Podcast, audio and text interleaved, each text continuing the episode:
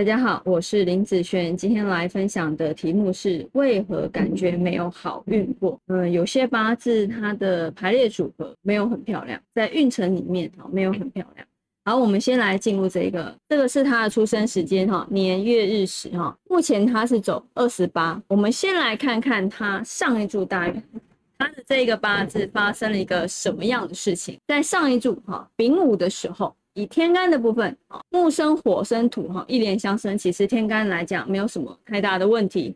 那地支来说呢，哈，地支走这个午火的时候，地支走这个午火啊，它就会变成木生火生土，然后金伤的部分。这个金呢是它的财运，所以在这个丙午大运的时候，它是属于破财的大运哦，财运就变差了。那在二十八岁的时候。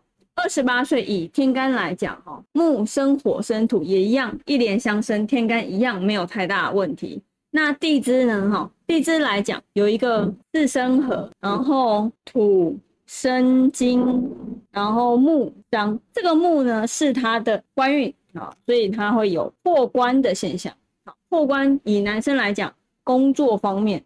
的部分嘛，所以你看哦，他这一柱二十八岁，二十八岁基本上这个时间都是在工作上，工作上去赚取钱财。那如果啊，他的这个工作又是属于固定薪资的时候，他会觉得哦，这个工作他的满意度会非常的低，然后很容易跟主管、老板、领导这方面不合，所以他的变动性就会很大。你想想看，你是固定薪资的，你的。工作是你唯一取得钱财的方式的时候，当这个官运变弱，当然连带到你的财运也会偏弱，也会偏弱。如果他没有任何一些其他投资或者是兼职的时候，其实这方面对他来讲，他会觉得我在这边工作，工作一直不好，那都是一个连带影响的部分哦，所以他一直会觉得说，哎，怎么好像。都没有好运的一个部分。那这个八字呢，我会去建议他哦，这个八字必须要主哦，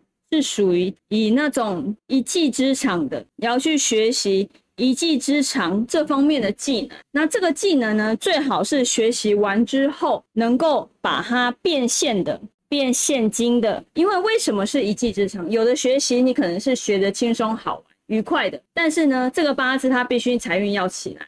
一定要透过学习的方式，所以如果你针对学习的时候，你又要能够将你的专业提升起来，所以你最好是透过学习是一技之长的东西。这个一技之长，不管你走到哪里，你都可以带着它走的。好，它不是否某一样公司的一技之长哦，哦，是否你自己个人的专业技术？那如果这个一技之长能够帮他变现金的话，这个八字的运势才会提升起来。哦，所以如果他在工作上可能。